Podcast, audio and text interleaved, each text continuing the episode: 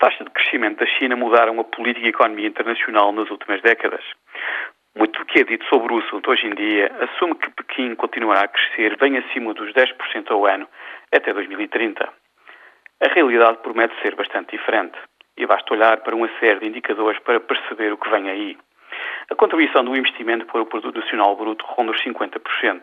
Este número permitiu a Pequim construir a infraestrutura que transformou rapidamente o país num exportador mundial.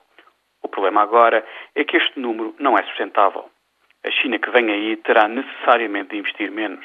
Além disso, os níveis de endividamento público e privado são muito mais elevados do que pensamos na Europa. Os salários têm vindo a subir muito mais do que a produtividade e a demografia também não ajuda. A elite chinesa, obviamente, sabe isto melhor do que ninguém. O mais natural é que a China passe a crescer entre os 8% e os 6% ao ano a partir de 2013. Pequim está a entrar deliberadamente numa nova fase do seu desenvolvimento económico. Isto será bom para o país e para a economia e a política internacional. E terá um outro benefício.